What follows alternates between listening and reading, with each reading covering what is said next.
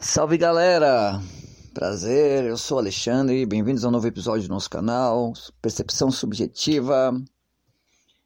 Sem mais delongas, essa semana estou gravando um programa só na quarta-feira, de tão corrida que tem sido minha semana, mas eu prometo que vou fazer do meu melhor para que eu produza mais um programa ainda, ainda essa semana. O tema ainda não tem em mente. Mas vamos lá. É um tema recorrente, é um tema que está muito em voga, vejo muitos livros sobre o tema e por mais triste que seja, é necessário falar sobre a ascensão do fascismo no século XXI.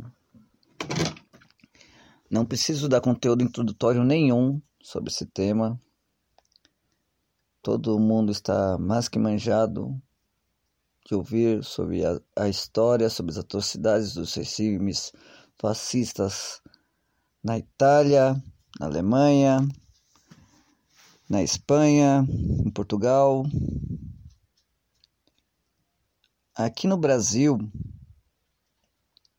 tivemos, nos idos de século XX, para a década de 30, um movimento semelhante ao fascismo, que é o integralismo, cujo líder era Plínio Salgado. E o que eu gostaria de aproveitar e falar sobre esse tema que está tão saturado é definir o que é um protofascismo.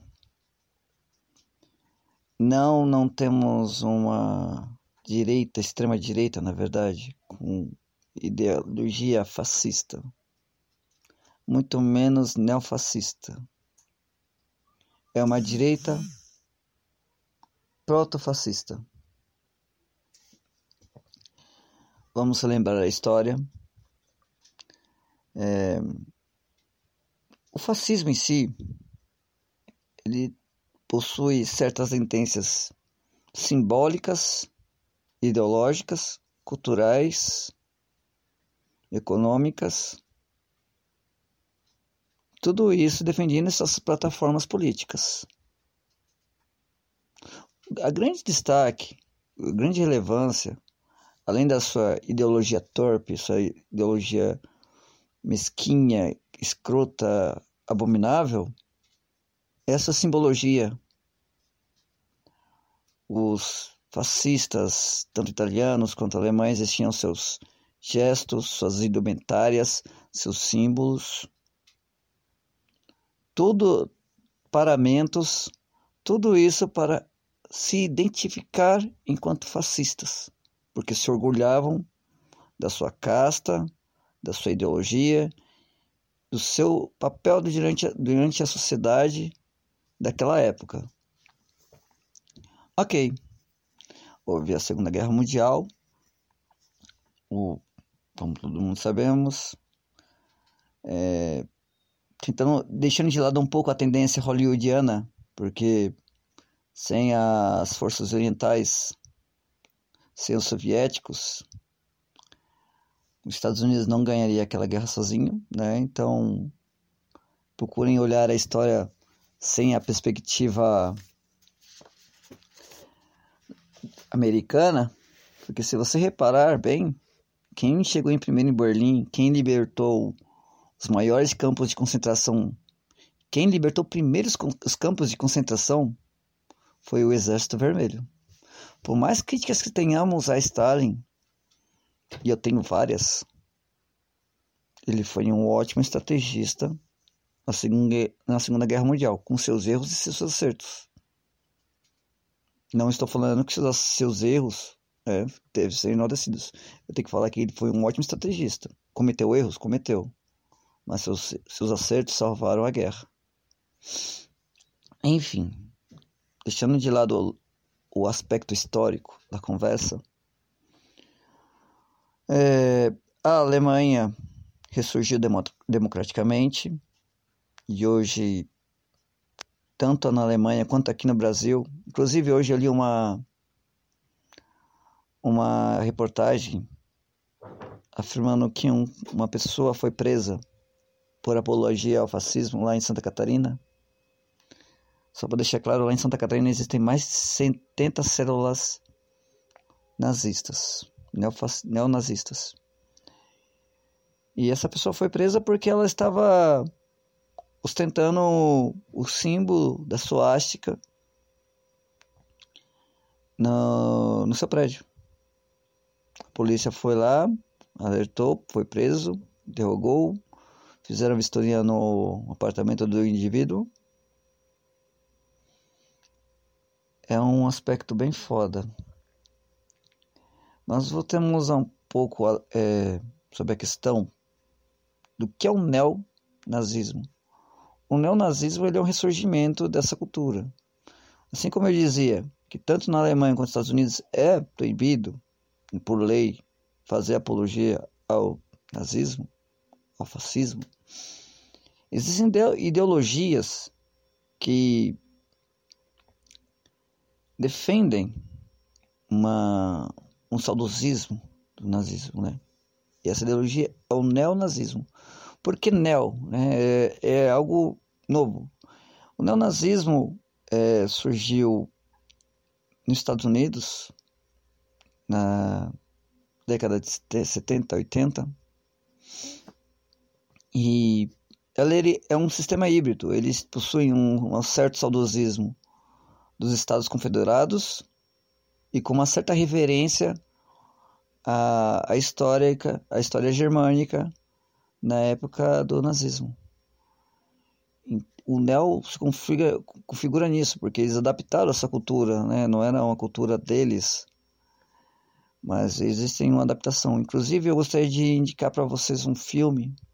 Ele não aborda tanto as questões ideológicas, aliás, aborda, mas não se adentra tanto.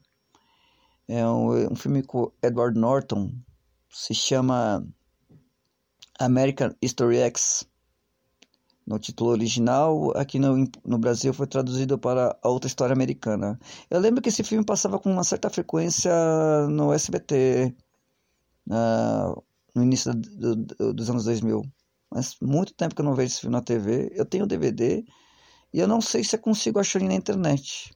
Se eu achar na internet, eu aviso vocês e indico qual site eu, eu achei o, o filme. Porque no Netflix não tem e Aliás, o Netflix é bem bosta para filmes, né, cara? O acervo dos caras é muito pobre. Mas enfim. Então, nos anos 90 houve essa histeria nazista. Aqui no Brasil, o nazismo ele nunca foi tão em voga assim, nunca teve uma algo tão de tamanha repercussão, embora existam movimentos que reivindicam essa tradição, mas estão tão minúsculos que possuem uma relevância zero. Mas existem. É, tem grupos de extrema direita que, embora não reivindiquem o neonazismo, né, dentro do, dos movimentos urbanos, que são denominados como white powers, existem na verdade um movimento que é de extrema direita com ideologia escrota e torpe que seriam os carecas, não confundir com skinhead. Skinhead é uma cultura proletária com surgiu de imigrantes jamaicanos na Inglaterra na, na década de 60 era um movimento proletário e não tem nada a ver com apologia ao nazismo, à extrema-direita. Esses indivíduos se apropriaram do visual dos skinheads, que era um, um visual de trabalhadores, de classe trabalhadora, se apropriaram deles e deturparam toda a ideologia. E aqui no Brasil, como tudo chega meio deturpado, eles faziam essa analogia que skinhead era de direita. Jamais. Tanto que existe aqui no Brasil um pequeno grupo chamado Racho. É, que são que seria Red e Antifascist Skinheads, que são skinheads que são de tendência anarquista e comunista. Interessante, pesquisem sobre esse grupo. É, enfim, e chegamos, enfim, ao nosso atual governo, que é um governo que defende o protofascismo. Eles, com toda a sua propaganda, sua ideologia, algumas diferenças entre eles e o nazismo clássico, o fascismo clássico. O fascismo clássico era um amante das artes. Produziam filmes, peças de teatro, possuíam seus escritores, seus autores. Não estou dizendo que isso é de qualidade boa ou ruim, estou falando que eles adoravam a arte.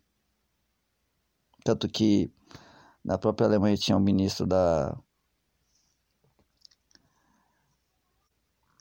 da propaganda, que era o Joseph Goebbels, que se você perceber para ver, vários filmes hollywoodianos falam sobre esse aspecto da Alemanha enaltecer a, a arte.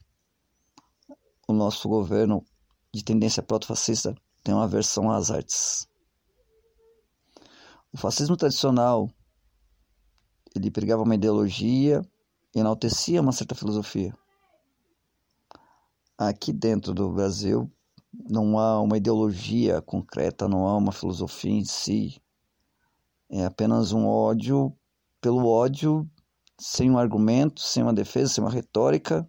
É o ódio pelo ódio. Também não estou justificando que os nazistas tinham um fundamento em seu ódio, mas eles procuravam argumentar o seu ódio. E, último, não há simbolismo.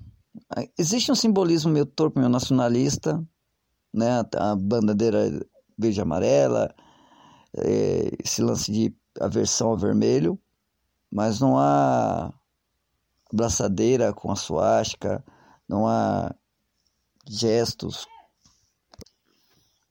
Para finalizar, as duas últimas grandes diferenças entre o proto-fascismo canarinho e o nazismo alemão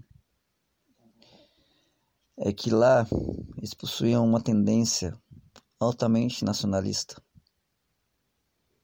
É, só lembrando que após o Tratado de Versalhes, é, isso ajudou, favoreceu para a ascensão do nazismo. A economia alemã estava em declínio, uma inflação absurda e a ascensão do nazismo com fortalecimento da indústria nacional propôs um suporte popular, porque as pessoas conseguiram é, seus empregos novamente, uma qualidade de vida, conseguiram é, a valorização da sua moeda. Enquanto aqui no Brasil há um totalmente desprendimento da uma ideologia totalmente neoliberal, de privatização das indústrias nacionais, algo que não havia na Alemanha nazista. E o principal de tudo, a negação da, da negação. Não adianta negar aquilo que você é. O proto-fascismo brasileiro ele se nega. Enquanto fascista, ele nega a sua ideologia, e isso era característico do alemão, que ele tinha orgulho da sua ideologia. Ele tinha orgulho de ser do Partido Nacional Socialista. Ele tinha orgulho da sua, da sua ideologia, das suas convicções. Então é isso que configura o nosso nazismo, né, o nosso fascismo, enquanto um movimento de tendência proto-fascista. Porque ele mascara sua ideologia, ele não se afirma enquanto tal. Mas a prática é semelhante. É isso aí, galera. Esse foi mais um programa. E vocês viram que tem algumas falhas aí com as vozes de fundo. É aquele lance do it yourself, né? O lance meio caseirão. Mas espero que aproveitem bem o conteúdo. Um grande abraço. Até a próxima.